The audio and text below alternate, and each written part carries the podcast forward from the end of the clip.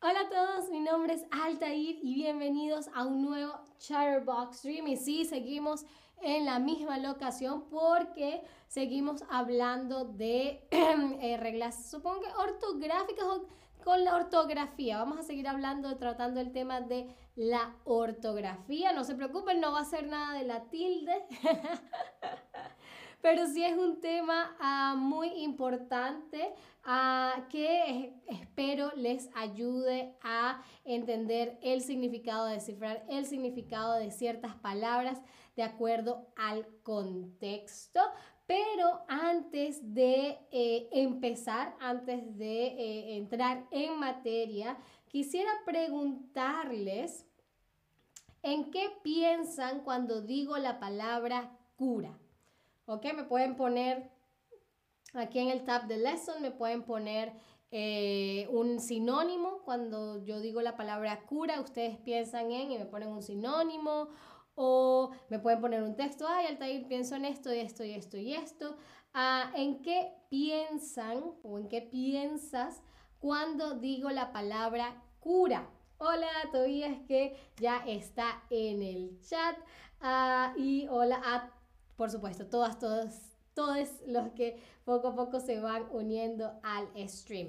Ah, a ver, ok, Jeff 76 eh, dice religión, muy bien, muy bien. Voy a darles un par de, eh, unos segundos más para que alguien más em, eh, me diga qué piensa cuando digo la palabra cura o cuando leen en algún lugar la palabra cura.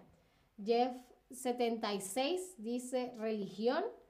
¿Qué dicen los demás? Hmm, hmm. Ah, ah. muy bien. Ah, por ejemplo, Jeff 76 eh, está en lo cierto. Un cura tiene que ver con religión porque un cura, ¿no? Es usualmente eh, un sacerdote, ¿no? Es la persona que eh, lidera una misa, ¿no? Em, por lo menos en la religión católica, ¿no? Pero cura, cuando digo cura, también me puedo referir a la cura de una enfermedad, ¿ok? Puedes vencer la cura del cáncer, la cura del resfriado común y por eh, solamente a excepción del artículo Ambas palabras, el cura o la cura, se escriben exactamente igual. Lo único que cambia en este caso es el artículo. Y de eso exactamente es de lo que vamos a hablar hoy, porque hoy vamos a hablar de las palabras homógrafas. Las palabras homógrafas, que te suena muy científico, no lo es.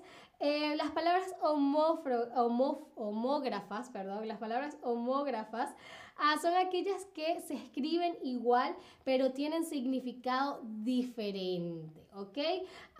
son todas aquellas que teniendo un distinto origen, la palabra tiene un origen distinto y por supuesto un significado distinto, se escriben igual, poseen la misma forma. Es lo que le decía de em, el cura o cura, es el sacerdote católico.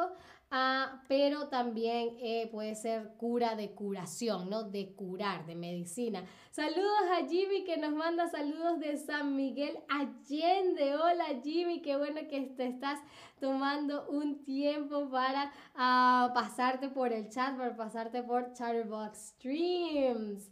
Ah, muy bien, y así como cura de sacerdote y cura de, medicina, hay muchas palabras en el español que son homógrafas, ¿ok? Que se escriben igual pero significan cosas distintas, ¿ok? Tenemos, por ejemplo, la cerca, ¿no? O cerca, la palabra cerca. Puede ser mi papá puso una cerca en el jardín, ¿ok? Una cerca en el jardín. O puede ser cerca como María y Juan están sentados muy cerca, ¿ok? Otros ejemplos son, por supuesto, vela, ¿no? Prendimos una vela cuando se fue la luz, prendimos una vela cuando se fue la luz, pero también eh, viajaron en un barco a vela. Viajaron en un barco a vela. Y en caso de vela, ambas palabras comparten eh, la misma, el mismo artículo. No es la vela, es la vela, pero también es la vela. ¿No? Entonces ambas son, no solamente tienen el mismo artículo, sino que se escriben exactamente igual, ¿no? Y por supuesto tenemos, no solamente pasa con sustantivos, también pasa con nada, por ejemplo, no había nada en el camino, que es un sustantivo, pero también nada como él, nada mucho, ¿ok? Nada en este caso es el presente de la tercera persona del singular del verbo nadar, pero se escribe exactamente igual que la palabra nada, ¿no? Como no había nada en el camino, se escribe igual a el nada mucho, ¿ok? Aquí la clave está en entender el significado de acuerdo al contexto, ¿ok? porque si les, doy una, eh, si les doy una palabra aislada, una palabra homógrafa, una palabra...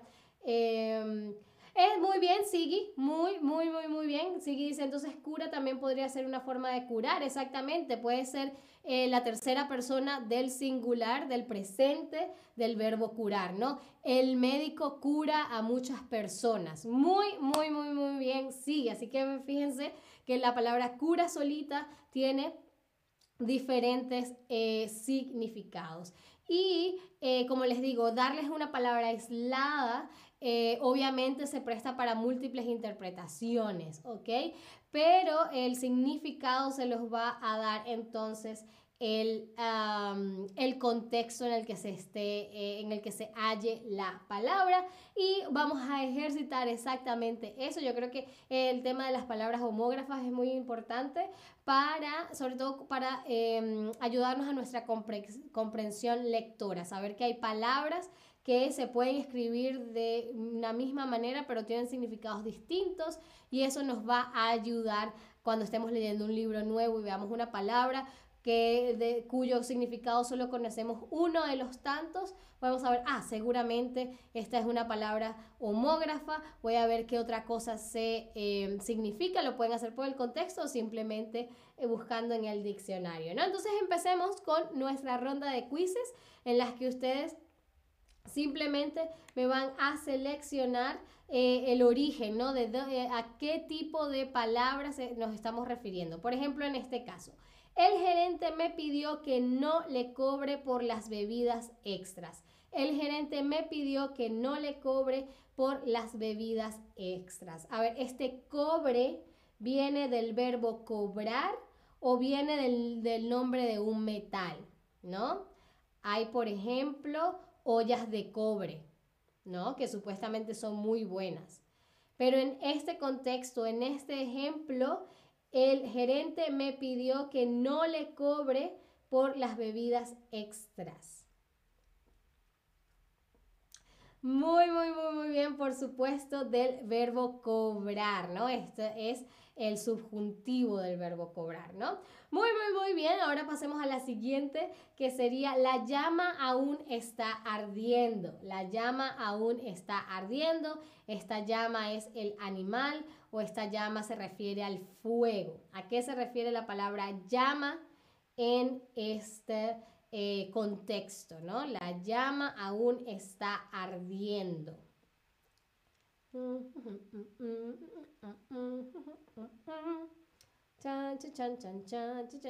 Muy, muy, muy, muy, muy bien. El fuego, ¿no? La llama, el fuego aún está ardiendo. Muy, muy, muy, muy bien. Seguimos con dejó las llaves sobre la mesa.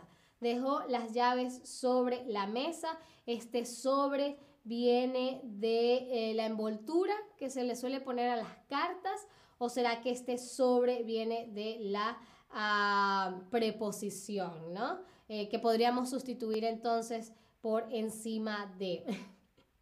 Sí, hace una muy buena eh, em, acotación, ¿no? A pobre llama si fuese el animal, exactamente, porque técnicamente, gramaticalmente también podría tratarse de la llama, pero en este caso era el fuego, ¿no? Esperemos que ninguna llama el animal arda.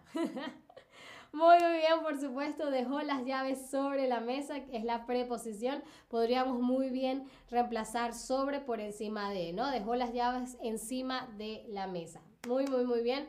Ahora, me encanta ese traje. Me encanta ese traje. ¿Será que el traje se refiere a la prenda de vestir o se refiere al verbo traer? Por ejemplo, ay, traje eh, manzanas, ¿no? El pretérito del verbo, del verbo traer.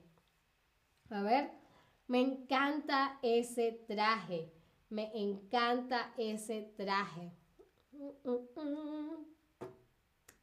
Muy, muy, muy bien.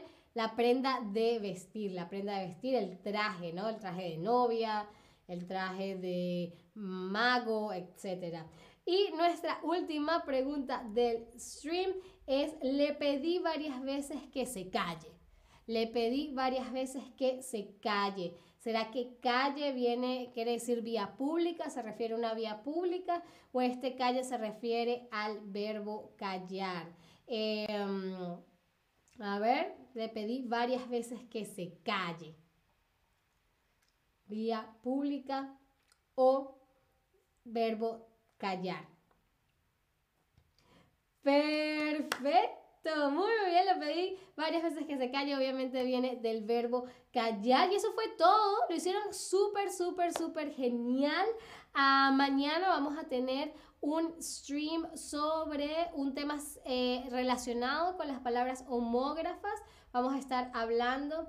Eh, eh también dice, ¿por qué no es callara? También las dos son válidas, Sigi. Podría decirle, pedí que se callara yo, supo, yo en lo personal utilizaría se callara eh, si estoy, por ejemplo, si le estoy contando a David, ay David, y eh, eh, mi novio estaba hablando demasiado durante la película y le pedí que se callara, ¿no? Estoy hablando de un evento pasado, por ejemplo.